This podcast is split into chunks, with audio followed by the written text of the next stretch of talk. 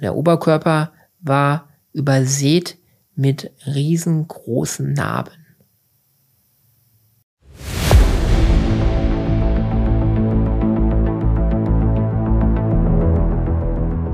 Lecker Kunst, leicht verständlich. Ein Podcast von und mit Michael Neute. Der Künstler Mino bringt dir moderne Kunst und Street Art aus den urbanen Hochburgen unserer Zeit in dein Wohnzimmer.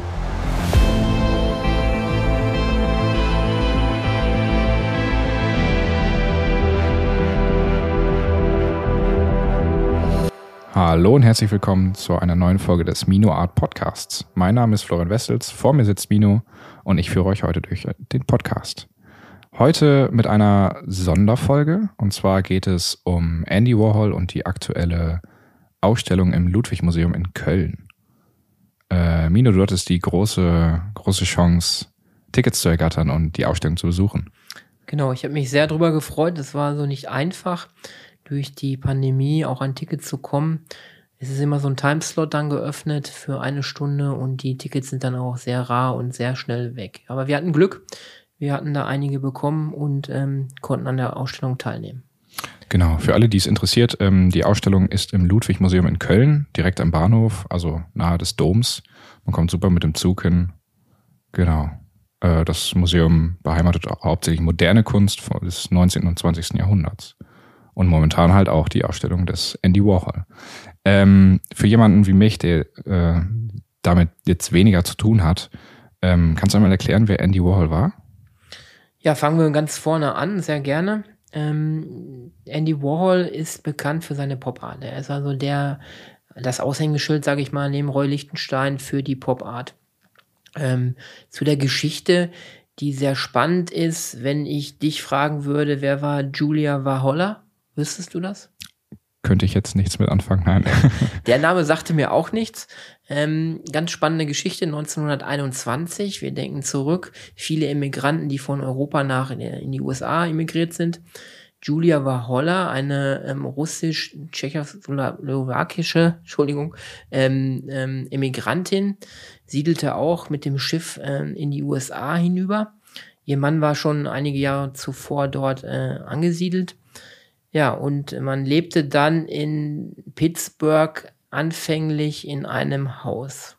Ähm, Julia Warhola, der Name wurde dann äh, angliziert, war dann später Julia Warhol, ja, Warhola, genau, mit W, vorher war es mit V. Und die hatte drei Kinder. Ja, unter anderem das jüngste Kind hatte dann mal seinerzeit eine schwere Krankheit, Chorea minor. Die Krankheit sagte mir auch nichts.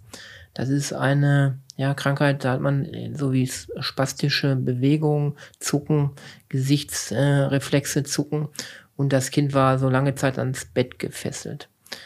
Was niemand zu dieser Zeit erahnen konnte, aus diesem kleinen Kind sollte später der größte, bekannteste Pop-Art-Künstler des 19. und 20. Jahrhunderts werden. Wir reden hier von nichts Geringerem als von Andy Warhol. Genau. Der, der Mann hat eine sehr interessante Lebensgeschichte. Wie du schon sagtest, er war früh ans Bett gefesselt, hat aber auch dadurch, wenn ich das richtig im Kopf habe, ähm, schon mit der Kunst sich beschäftigt. Ja, die Mutter Julia hatte da seinerzeit, als das Kind dann ans Bett gefesselt war, sehr viel mit ihm gemalt und gebastelt. Und da müssen die ersten äh, Talente gelegt worden sein. Als junger Mann, sein Vater ist früh gestorben, hat er das Erbe des Vaters dann verwandt, um auf eine Grafikschule in Pittsburgh zu gehen und hat da dort seine erste Ausbildung bekommen. Ähm, später ist er dann nach New York übergesiedelt und war ja im Bereich Schaufensterdekorateur erstmals unterwegs. Mhm. Ist da aber sehr, sehr schnell als einer der führenden US-amerikanischen ähm, Grafikkünstler emporgehoben äh, worden und war in den 60ern einer der bekanntesten Grafikkünstler. Ähm, hat anfänglich, wie gesagt, ein Kaufhaus Schaufenster dekoriert. Genau, und dadurch entstand oder kam es dann auch zu seiner ersten Ausstellung. Ja, da würden wir später nochmal drauf zurückkommen, wenn wir so durch die einzelnen Ausstellungsräume gedanklich gehen, ähm, würde man da so die, die Anfänge dann mitbekommen. Ähm, wenn ich da jetzt hinzukommen darf, wenn wir zu der Ausstellung im Ludwig-Museum gehen, die sich ja Andy Wall in einer Retro-Respektive da äh, widmet. Ähm, die Ausstellung heißt Now, Now mhm. Andy Warhol oder Wall Andy Warhol Now, wie man es nimmt. Ähm, vor circa 30 Jahren war die letzte so große Andy Warhol-Ausstellung in Deutschland. Mhm. Ich denke mal, die wird man so schnell auch nicht wieder sehen können. Ähm, danach geht die Ausstellung nach Kanada und weiter in die USA. Sie ist zusammen mit einem großen hm, Museum äh, gestaltet worden. Man hat ganz viele Werke weltweit zusammengezogen für diese Ausstellung und es ist etwas ganz Besonderes, diese Werke so geballt und die Geschichte nochmal dort erleben zu können. Mhm. Okay. Ähm, ja, möchtest du uns erzählen, wie war es, äh, wenn man in die Ausstellung reinkam? Was war das Erste, was man, was man sehen konnte? Ja, es war natürlich, der Tag war sehr spannend, sehr aufregend, weil man hat, man hat sich schon auf die Ausstellung gefreut. Ähm, zu Beginn noch ein kleiner Tipp für all diejenigen, die nicht so oft in Museen vielleicht äh, zugegen sind. Wenn man die Möglichkeit hat, ein Museum, eine tolle Ausstellung zu besuchen, noch ein kleiner Tipp für die Zuhörer. Am Eingang bekommt man meistens ähm, solche ähm, kleinen Geräte, wo man dann ähm, ja zu den einzelnen Werken immer eine kleine Erklärung bekommt, ja, Audio-Video, audiomäßig. Diese Audio-Guides kann ich nur empfehlen. Die kosten im Schnitt zwei bis drei bis vier Euro zum Ausleihen. Mhm. Ähm, aber die machen absolut Sinn für jeden Besucher. So steht man vielleicht vor einem Werk und weiß nicht, was hat der Künstler sich dabei gedacht, was war der geschichtliche Hintergrund, was war das für ein Anlass per Audioguide, die man mit Nummern, die an den Werken dann sind, verzeichnet sind, hört man dann die einzelnen Geschichte zu dem Werk. Auch in diesem Fall haben wir das gemacht. Wir haben uns alle Audioguides ähm, ausgeliehen und sind damit dann in die Ausstellung gegangen. Ähm, ja, die Ausstellung beginnt, wenn man dort reingeht. Ich gehe das jetzt gedanklich gerade durch mit einer riesengroßen Videoleinwand. Mhm. Ja, da sieht man eigentlich nur zwei bis drei minütige Aufnahmen von Gesichtern ich habe mich im ersten Moment auch gefragt, äh, was soll mir das jetzt sagen? Was hat das mit Andy Wall zu tun? Mhm. Aber wenn man Andy Wall und seine Geschichte kennt, er war multimedial aufgestellt. Er hatte ja nicht nur seine Werke, die er gemacht hat. Er hatte immer eine Kamera dabei, ein Thomann-Gerät dabei. Er hat auch sehr viel gefilmt. Und er hat seinerzeit auch ähm, seine Gäste, Freunde, Besucher der berühmten Andy Wall Fabrik ähm, gefilmt immer, wenn die dort waren. Zwei bis drei Minuten nur Aufnahmen vom Gesicht, vom Kopf. Und äh, das nennt man Screen-Tests. Die hat mhm. man seinerzeit in Hollywood äh, immer durchgeführt mit äh, äh, äh, Schauspielern. Und da sieht man einfach nur die Gesichtszüge, die Mimik und Gestik von diesen Menschen. Also die Menschen reden auch nicht oder, oder ähm, führen irgendwas vor, sondern sie stehen wirklich einfach nur vor der Kamera. Genau, man darf sich das vorstellen, Schwarz-Weiß-Aufnahmen mhm. ähm, in der Zeit noch. Ähm, in einer Aufnahme habe ich den äh, Schauspieler Dennis Hopper auch erkannt, in mhm. ganz jungen Jahren. Mhm. Ähm, man sieht wirklich nur das Gesicht und drei Minuten lang, wie diese Menschen in diese Kamera schauen und kann an diesem Gesicht ganz viel ablesen. Und das ist eigentlich das Spannende. Und diese Szenen hatte man da an der Leinwand also nebeneinander geschnitten. Mhm. Eine riesige Videoleinwand dann halt mit äh, mehreren Personen, die dann nochmal detailliert erklärt wurden, wer das denn jetzt im Einzelnen ist. Mhm. Das war so die Begrüßung. Daneben erfährt man am Anfang immer eine Einführung, wer diese äh, Ausstellung äh, kuratiert hat und zu dem Künstler an sich Andy Wall natürlich die ganze Lebensgeschichte kurz erklärt. Auf dem Audioguide, aber auch visuell an der Wand. Mhm. Genau, die Lebensgeschichte haben wir gerade schon so kurz angerissen.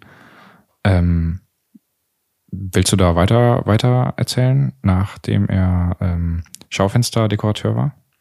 Ja, wir könnten eigentlich, ähm, wenn wir gedanklich, das ist sehr schön gemacht dort, wir haben eine Retro-Perspektive, das heißt, ähm, über diese einzelnen Werke, die dort ausgestellt ist, ist das eigentlich wie ein roter Faden durch sein Leben, auch mhm. wie sich seine künstlerische Karriere aufgebaut hat. Also wenn ich jetzt gedanklich mit euch, äh, mit dir hier ähm, diese Räume durchgehe, dann würden wir auch zeitgleich so seine Entwicklung und, und die Geschichte von Andy Wall durchgehen. Mhm. Da gibt's einige ähm, Daten, die prägend für ihn waren und die auch eine Zeitenwende für ihn im Leben waren. Und wir gehen einfach die Räume durch und dann erkläre ich, was ich dort gesehen habe. Und ähm, hoffentlich kann ich darüber ein wenig Appetit für diese Ausstellung auch nochmal generieren. Genau, ja, dann machen wir doch einen kleinen auditiven Rundgang durch die Andy Warhol-Ausstellung. Also nach den, ähm, nach den äh, Screentests, nach den Vollformat-Profilaufnahmen äh, der Personen, wo, wo geht man danach hin? Ja gut, das ist so der erste Raum, der Begrüßungsraum. Ähm, dann geht man weiter in den ersten Ausstellungsraum. Ähm, da wurde ich das erste Mal völlig überrascht, mhm. weil vom Weiten sah ich Werke an den Wänden. Und wenn man sich mit Kunst näher beschäftigt oder äh, Zuhörer, die tief in der Kunstmaterie drinstecken, ähm, ich wurde sofort erinnert an die Blauen Reiter. Das war eine Kunst, äh, Künstlergemeinschaft äh, im 19., äh, 19., 20. Jahrhundert. Ähm, und die Werke, die ich dort an den Wänden gesehen habe, haben mich sehr stark an, an Maler wie Kirchner erinnert, mhm. an äh, Mark erinnert, an Macke erinnert. Ähm, würde ich überhaupt nicht mit Andy Warhol in Verbindung bringen. Aber es sind Gemälde, die Andy Warhol gemalt hat. Genau, das ja. war nämlich seine Anfangszeit in Pittsburgh, mhm. wo er da seine erste grafisch, grafische Ausstellung oder Ausbildung erhalten hat. Und hätte man mich vorher gefragt, welcher Künstler diese Werke erschaffen hat, hätte ich äh, unter drei, vier Künstlern vielleicht äh, Namen ausgewählt und wäre darauf nie auf Andy Warhol gekommen. Mhm. Aber das ist sehr schön, dieses Beispiel, weil man daran erkennen kann, welche Entwicklung ein Künstler über Jahrzehnte nehmen kann. Am Ende der mhm. Ausstellung steht er ja für ganz andere Kunst, genau. für Pop Art, für ähm, ja, Drucke auch teilweise. Und ähm, da sieht man diesen großen Spannungsbogen. Ja, um sich zu entwickeln. Äh, genau. Was Neues zu lernen, genau. Und äh, die, sein Beginn war halt in Pittsburgh, wo auch die Familie ansässig war. Dort hat er die ersten Werke auch entstehen lassen, die aber noch nicht großartig in irgendwelchen Ausstellungen äh, gewandert sind. Mhm. Man geht dann in den nächsten Raum und auch hier ist es wiederum, dass ich beim ersten Blick in diesen Raum, den hat man sich so vorzustellen, dass an den Wänden hängen äh, Bilder in Passepartout, ähm, wo ein Strichzeichnung, ähnlich wie die berühmte Taube von Picasso, die in einem Zug, in einem Strich gemalt worden ist. Mhm. Genauso in einem Zug, in einem Strich, in einem Stil hängen da Männerakte und ähm, Bilder von Männern häufig. Und auch hier hätte ich nie auf Andy Wall getippt. Mhm. Also das war eine Phase, ähm, die er auch, glaube ich, noch zu seiner Pittsburgher Zeit oder Anfängen von New York, wo er nachher übergesiedelt ist, äh, äh, sich ausprobiert hat. Ähm, und da hat er mit einem Strich ähm, hat er äh, ähm, ja männliche Akte gemalt und ähm, so seiner Kunst, seinem Innenleben, seinem Leben wahrscheinlich Ausdruck äh, äh, verleiht, verliehen. Ähm, Andy Wall war ja, wie wir alle wissen, homosexuell. Er war eine queere Person. Mhm. Dieses Wort quer ähm, ist auch besetzt. Ja, das ist mhm. nicht, was ich mir jetzt ausgedacht habe, sondern es ist auch ein bestimmter Begriff, für diese Art von Homosexualität oder dieses Art, diese Art von Leben, die er geführt hat. Ähm, ja, auch diese beiden Räume sind ein bestes Beispiel dafür, wie so eine Entwicklung eines Künstlers weitergeht. Mhm. Ähm, und ähm, es ist sehr spannend zu sehen, ähm, welche Techniken er da angewandt hat. Und ähm, ich hätte nie damit gerechnet, dass es Andy Warhol-Werke sind. Mhm. Also hat er sich ein bisschen an Picasso äh, orientiert, sich ausprobiert. Das weiß ich nicht, ob er jetzt speziell sich an Picasso da äh, orientiert hat. Ähm, diese, diese, äh, dieser Stil, der ist auch geläufig äh, in der Kunst, dass man mit einem, einem Strich, mit einer Hand, mhm. ähm, aus einem Guss, sag ich mal, äh, Werke entstehen lassen kann, die auch sehr schön waren, sehr klar in der Linienführung und auch schon detailliert in den Gesichtszügen. Mhm. Da hat man schon äh, spätere Werke von ihm, die dann aus der Pop-Art sind, konnte man da schon so ein bisschen dran erkennen, ne? weil er auch sehr stark mit Gesichtern gearbeitet hat. Mhm. Okay. Wie, wie geht's danach weiter in der Ausstellung? Ja, man durchläuft, wie gesagt, die Ausstellung durch mehrere Räume. Mhm. Jeder Raum hat eigentlich ein Thema, was besetzt ist. Mhm. Man gelangt, wenn man diese beiden Räume durchschritten hat, dann in einen größeren Raum, ähm, der auch größere, großformatige Werke ähm, installiert äh, hat. Und da erkennt man dann zum ersten Mal das, die typische äh, Andy Warhol-Werke. Ja.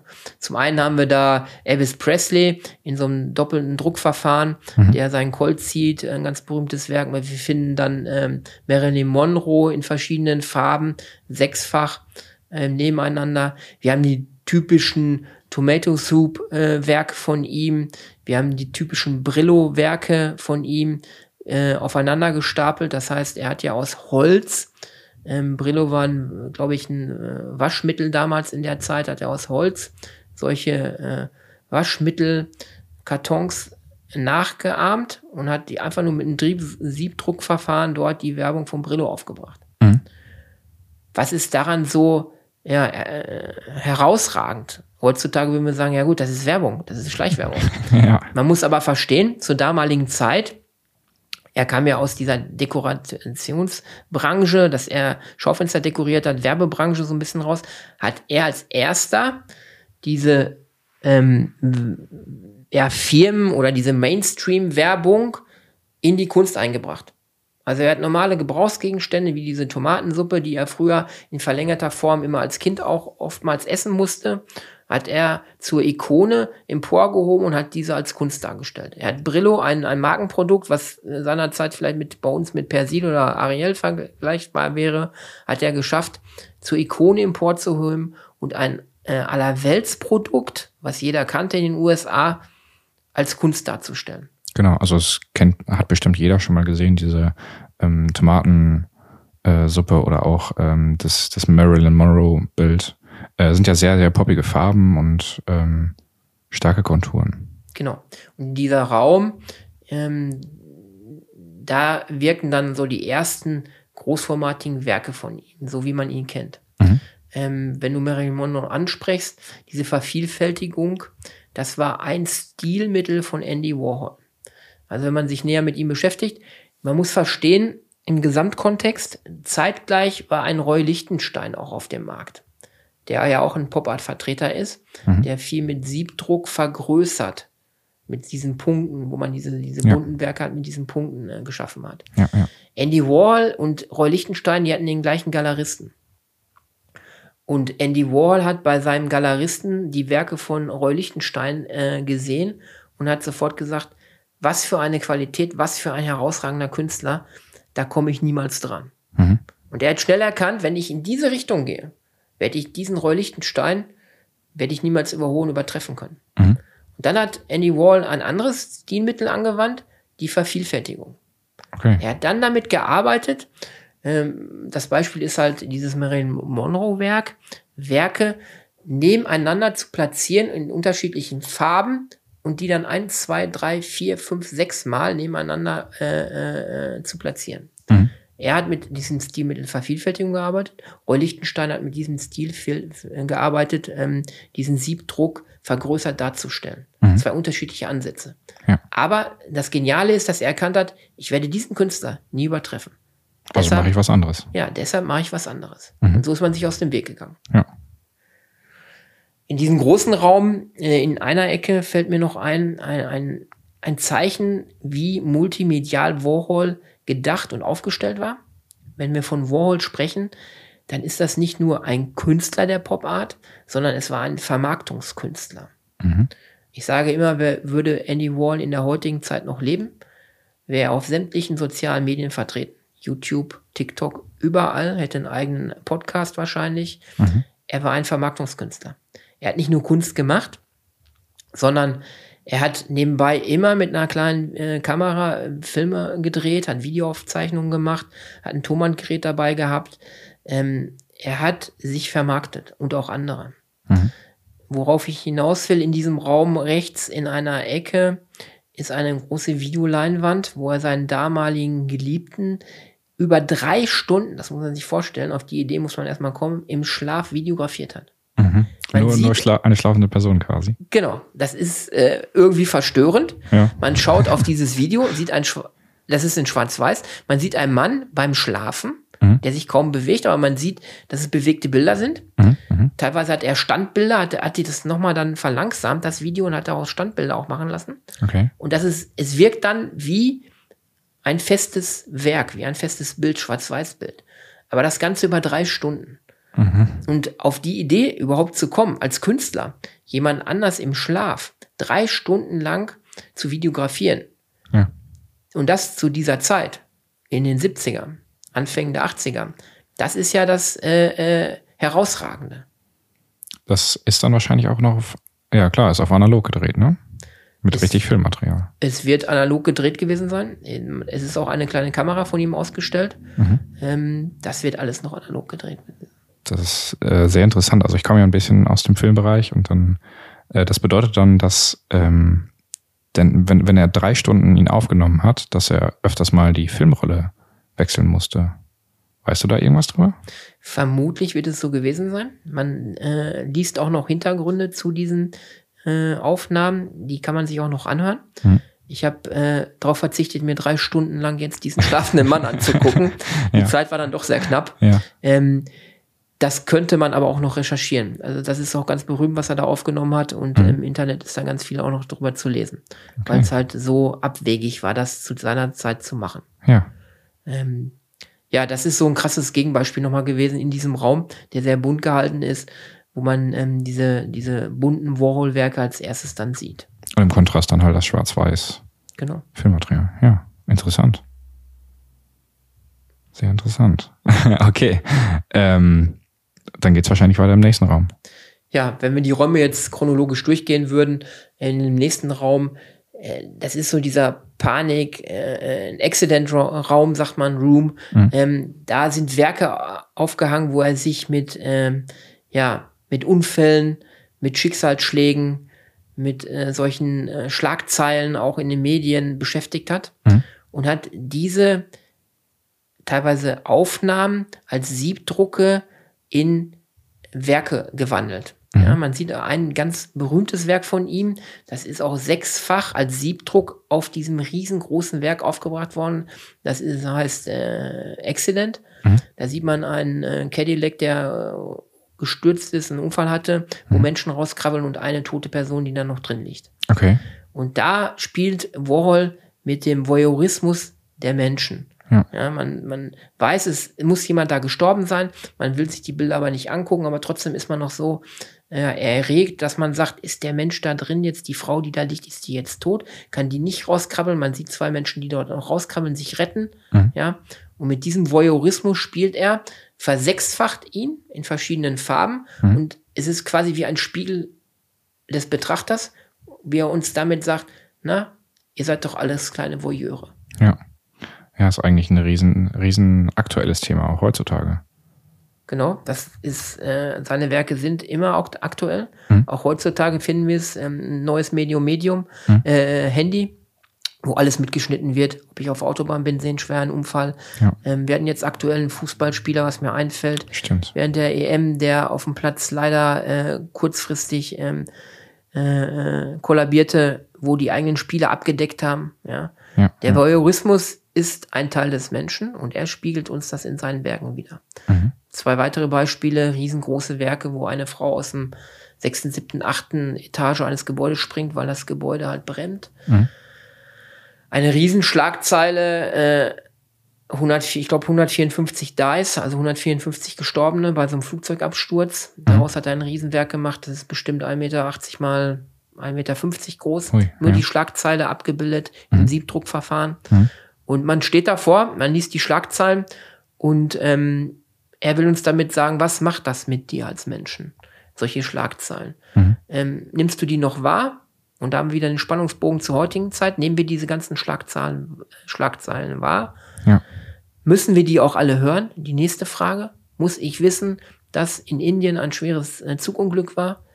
Ist das für mich, für eine Entscheidung, die ich hier im Leben führe, bringt es mich weiter? Mhm. Solche Fragen könnte man sich stellen. Also viel mit Ethik. Ja, Ethik bringt er da rein, ähm, Voyeurismus bringt er da rein und ähm, er stellt da für mich als Betrachter offene Fragen. Mhm.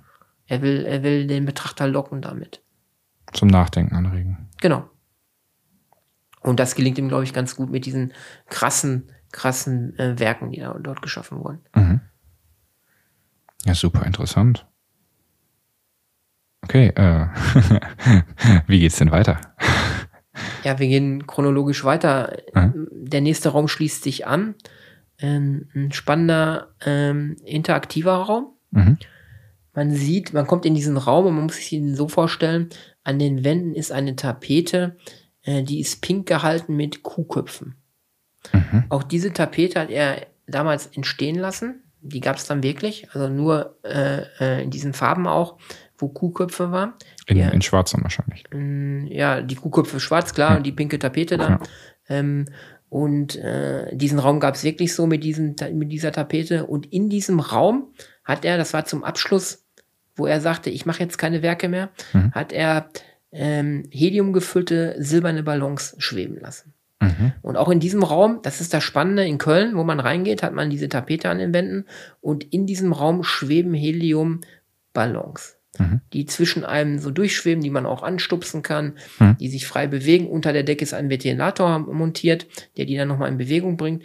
Und man glaubt es gar nicht, da sind wir auch wieder bei der Mossart, diese Haptik und dieses Verspielte in der Kunst, ich darf es auch mal anfassen, Mhm. da waren ähm, Besucher bei, ältere Herren, ähm, die, die auch sich da bewogen fühlten, sofort mit diesen äh, silbernen Luftballons zu spielen. Ja. Was doch für eine Animation darin steckt, Ja. wie er es doch schafft, mit solchen einfachen Mitteln den Betrachter oder Besucher in die Aktion zu bringen. Mhm. Ganz spannend, äh, äh, da, dort zu erleben. Cool. Ja, gerade dieses haptische. Genau, weil ähm, die, die silbernen Luftballons schweben da durch die Luft und wenn die an einem vorbeischweben, dann hat man halt diesen, diesen Reiz, die anzustupsen und in eine andere Richtung zu gehen und zu gucken, wie verhalten die sich. Mhm. Und das ist ja das, was ich auch versuche über meine Werke, wenn wir da nochmal den Bogen schließen, über diese Mossart, diese gestickten Elemente, nochmal diese Haptik, dieses, ich möchte das Werk mal berühren, Mhm. was ich erreichen möchte. Eine andere Mauer durchbrechen. Genau. Ja, cool. Aber das ist nicht das letzte Gemälde von Andy Warhol, oder? Nein, also man geht durch diesen Raum durch, zwangsweise, oder man muss da durch, Mhm. gelangt dann, man hört es schon vom Weiten dann auch äh, äh, psychedelische Klänge, sehr, sehr laut. Mhm. Man gelangt dann in einem Raum, wo er exper experimentiert hat mit Videoaufnahmen, ähm, mit Licht auch, so wie wir früher die normale Disco-Kugel kannten, sage ich mal, wird Mhm. der Licht, äh, Raum ausgeleuchtet. Man sieht psychedelische Bewegungen von irgendwelchen Künstlern, Rockbands, ähm, die E-Gitarrenmusik spielen, ziemlich laut in dem Raum und alles verschwimmt ineinander durch Wandprojektion. Mhm. Also wie so eine Tanzfläche halt für die Besucher quasi. Ähm, sehr gut, sehr spannend gelungen.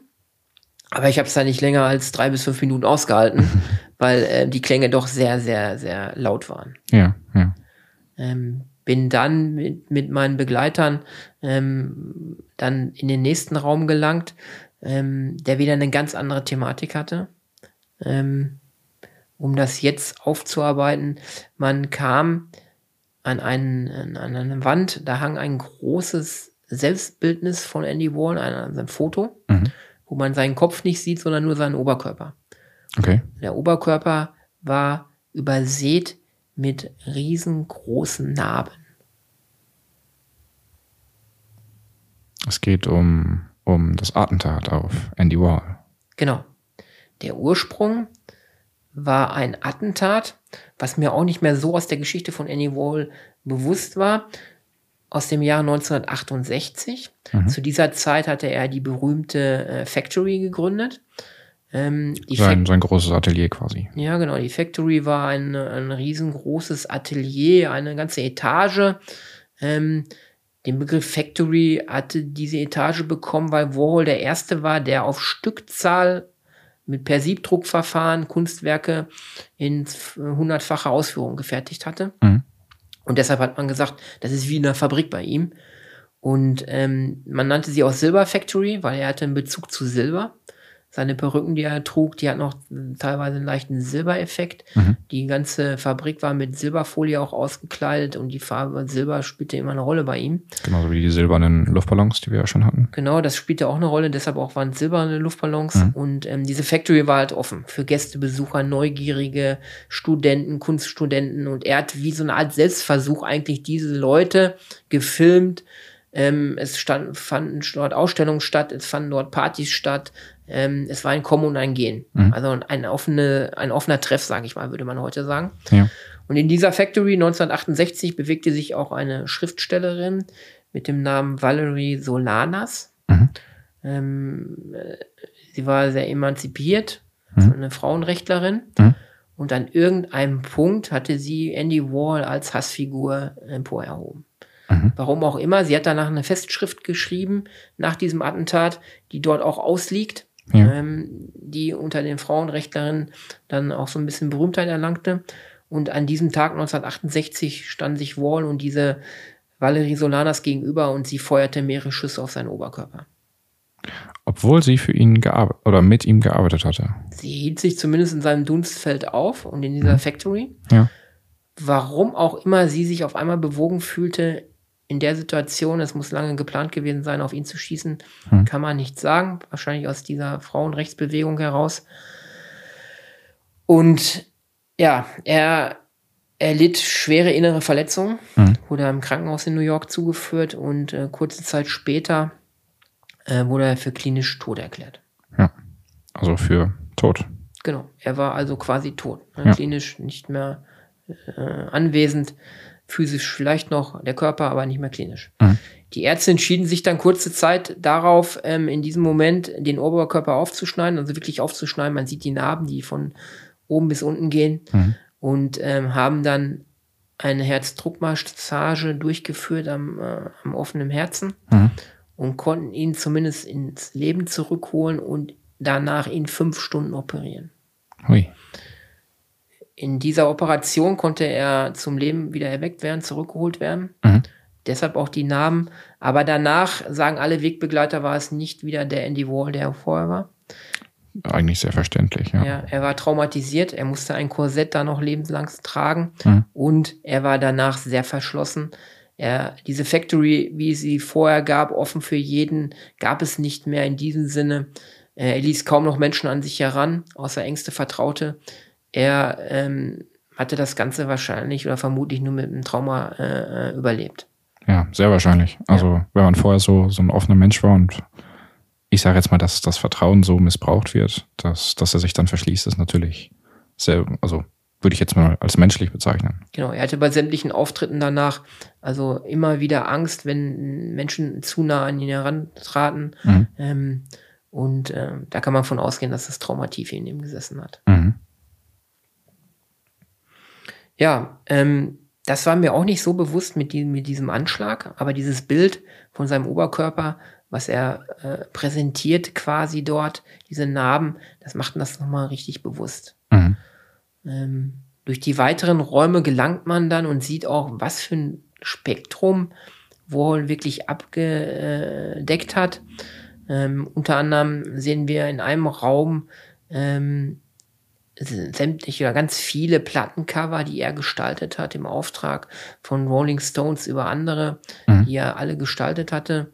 Ähm, Wall war auch der erste, der so ein Lifestyle-Magazine rausgebracht hat. Mhm. Ähnlich wie ähm, ältere Zuhörer werden es noch wissen, damals äh, gab es die Bravo für, für jüngere äh, Leser. So in der Art hat er als erster in New York ein Lifestyle-Magazin rausgebracht, wo er über Berühmtheiten berichtet hat in diesem Magazin. Mhm. Und er war eigentlich der Urvater dieser heute bekannten Printmedien. Okay, weißt du, wie dieses Magazin damals hieß? Oh, da ich hab's noch bildlich vor Augen, könnte es aber jetzt nicht mehr mit Gewissheit sagen. Also sind ganz viele Erstausgaben dort auch präsentiert. Mhm. Ähm, das ist nachher übernommen worden, auch er hat noch ein bisschen Regie geführt, ähm, ist aber dann eingeflossen in eine eigene Printausgabe auch. Okay, ja, ja. Ja, durch die weiteren Räume ähm, gelangt man dann letztendlich in den vorletzten oder letzten Raum, was wie eine Art äh, Kathedrale, sag ich mal, äh, äh, inszeniert ist. Mhm. Ein riesengroßer Raum. In der Mitte hat man dann ähm, die Sitzmöglichkeiten, so dass man aus allen Richtungen die Werke äh, sehen kann, die dort aufgehangen sind. Mhm. Ähm, und man wird fast erschlagen von einem überdimensionalen Werk, ähm, wo er das Abendmahl von Leonardo da Vinci nachstellt, das berühmte mhm. Werk. Mhm. Ähm, aber im Druck Nee, dort, dort ist es sogar gemalt. Man könnte meinen, es wäre ein Siebdruckverfahren, also nur schwarz-weiß. Ja. Wo man also das Abendmahl, den Tisch sieht, wo Jesus äh, Brot verteilt oder teilt. Ähm, das hat er riesengroß nachgemalt und ähm, hat sich da so den kir kirchlichen äh, äh, Intentionen zugewandt mit diesen Werken, die dort waren. Mhm. Ähm, daneben hängen auch nochmal letzt, seine letzten Werke, die sich so in dem Bereich äh, Camouflage bewegen, was heute ja bekannt ist aus so Tarnkleidung, sag ich mal. Ja, für militärische und, Fahrzeuge. Genau, militärische Fahrzeuge. Uniformen. Äh, Uniformen. Und er war einer der ersten, der diese Camouflage-Technik, diese, diese Sachen genommen hat und hat sie in Bilder verarbeitet. Ne? Mhm. Ähm, es gibt auch ein Bild, das habe ich noch in Erinnerung, das war dort jetzt nicht, wo er Joseph Beuys als Siebdruckverfahren dargestellt hat, aber im Camouflage-Verfahren, Mhm. wo man der, das ganze, Bild vom Beuys dann in diesem Camouflage-Ton ist. Okay. Ähm, das waren auch schon fast seine letzten Werke, die er Mhm. so erschaffen hatte. Er war dann 1986, im- im 86, nein, 87 muss es gewesen sein, war er dann noch mit starken Schmerz, Schmerzen in Italien, in Mailand unterwegs, Mhm. weil er dort eine Ausstellung hatte. Und das war auch genau, und da trifft sich irgendwo, der, oder schließt sich der Kreis auch, Mhm. das war genau dort, die Ausstellung gegenüber war eine Kapelle. Dort traf er dann noch Geistliche, wo von Leonardo da Vinci das Abendmahl auch ausgestellt ist. Ach, Also okay. da trifft sich irgendwo der Kreis. Ja. Aber man sieht es auch schon auf Fotos von der damaligen Zeit. Er hat während der ganzen ganzen Italienreise unter starken Schmerzen der Gallenblase halt gelitten. Mhm. Und Ärzte hatten ihm auch schon gesagt, wenn er in die USA zurückkehrt, wird er sich einer Routine-OP unterziehen müssen, der Gallenblase. Mhm. Und ähm, als er dann in die USA zurückkehrte, 87, hat er sich dann dieser Routine-OP unterzogen. Ja. Und dann passierte das, ähm, was die Menschen kurz danach dann kurz den Atem geraubt hatte. Ähm, Andy Wall verstarb völlig plötzlich, unerwartet an dieser Routine-OP Mhm. im Krankenhaus in New York. Damit hatte keiner gerechnet. Und äh, 1987 ist also sein Todesdatum. Dort verstarb einer der größten Pop-Art-Künstler, vielleicht auch der größten Künstler des 19. bzw. 20. Jahrhunderts Mhm. in New York plötzlich und wie es das Schicksal will, nicht an diesen Schüssen, an dem Attentat 1968, sondern An einer fast- ja, Routine-Operation. fast 20 Jahre später an einer Routine-OP. Ja, harter, harter Schicksalsschlag. Genau. Ähm, kleine Nebenbeigeschichte, mein zweiter äh, Mentor, wo ich mich ja so nach ausrichte mit meiner Kunst, ist ja der Jean-Michel Basquiat. Mhm. Seinerzeit wurde Basquiat in New York auf der Straße von, äh, ich meine, Bruno Bischofsberger, das war der gemeinsame Galerist auch, angesprochen. Und Bruno Bischofsberger, ich meine, er wäre es gewesen, kann auch ein anderer gewesen sein, überbrachte dann Basquiat auf der Straße die Nachricht vom plötzlichen Tod von Andy Warhol. Mhm. Und jeder weiß, dass Andy Warhol der Ziehvater von Jean-Michel Basquiat war, der ihn eigentlich hochgezogen hat in die New Yorker Kunstszene. Mhm. Und ähm, Jean-Michel Basquiat ist äh, zusammengebrochen. Der war heftig am Ende, als er diese Nachricht bekam. Der war über Tage hinweg nicht ansprechbar Ja. und hat sich noch mehr in seine Drogensucht hineingesteigert. Und ähm, diese Nachricht hat ihn schwer getroffen. Und ich glaube, wenige Monate später ist auch Jean-Michel Basquiat ja leider an Drogen äh, dann verstorben. Eieiei. Ja. Zieht sich das eine mit dem anderen leider sehr, sehr stark mit. Gut, aber wir wollen ja am Ende eines Podcasts ähm, nicht in Trauer verfallen. wir wollen ja auch Ja. positive Nachrichten und, und äh, äh, hier übermitteln. Das Positive oder was wir herausstellen wollen, ist, dass wir eine, eine seltene, äh, herausragende ähm, Ausstellung gesehen haben äh, der modernen Kunst ähm, über einen herausragenden Künstler, den äh, viele, viele kennen ähm, und über, aber auch über sein Leben, in was für einer Zeit hat er gelebt, mit was für Schwierigkeiten hat er gelebt als homosexuelle, queere Person. Ähm, und für mich speziell wieder einmal ein Beispiel, ähm, wie aus einem kleinen Immigrantenkind, was ja durch diese Krankheit auch noch schwer gezeichnet war, der in der Schule gehänselt wurde wegen seiner blassen Hautfarbe, ähm, für einen Meister, für eine Geschichte werden kann, wenn man an sich selber glaubt. Und er hat, er hat an sich geglaubt, er ist seinen Weg gegangen und er ist einer der größten Künstler geworden. Und das ist für mich so das Spannende, dass aus jedem Menschen, der diesen Podcast hört, aus jedem, der Träume hat, aus jedem, der meint, ich bin nichts wert, jeder kann es schaffen, etwas Herausragendes in seinem Leben ähm, ja, zu machen. erringen Zu machen. Ja, genau. Man muss nur an sich arbeiten. und glauben. Und glauben. Ja, das äh, würde ich sagen, war unsere Spezialfolge zur großen Andy Warhol-Ausstellung. Äh, wer Interesse an der Ausstellung hat, sie ist im Ludwig-Museum in Köln, direkt am Bahnhof am Dom, also perfekt mit dem Zug zu erreichen. Ja, das war unser Podcast. Falls ihr weitere Informationen haben wollt, äh, besucht gerne die Webseite www.mino-art.de. Und ich würde sagen, wir sehen uns dann in zwei Wochen wieder. So ist der Plan. So ist der Plan. Noch einen schönen Tag. Tschüss. Tschüss. Das war Lecker Kunst, leicht verständlich. Ein Podcast von und mit Mino. Du kennst Menschen, die sich auch für die Kunst interessieren könnten? Dann teile diesen Podcast doch gerne mit ihnen oder gib uns eine Bewertung. Damit hilfst du auch anderen, uns zu finden.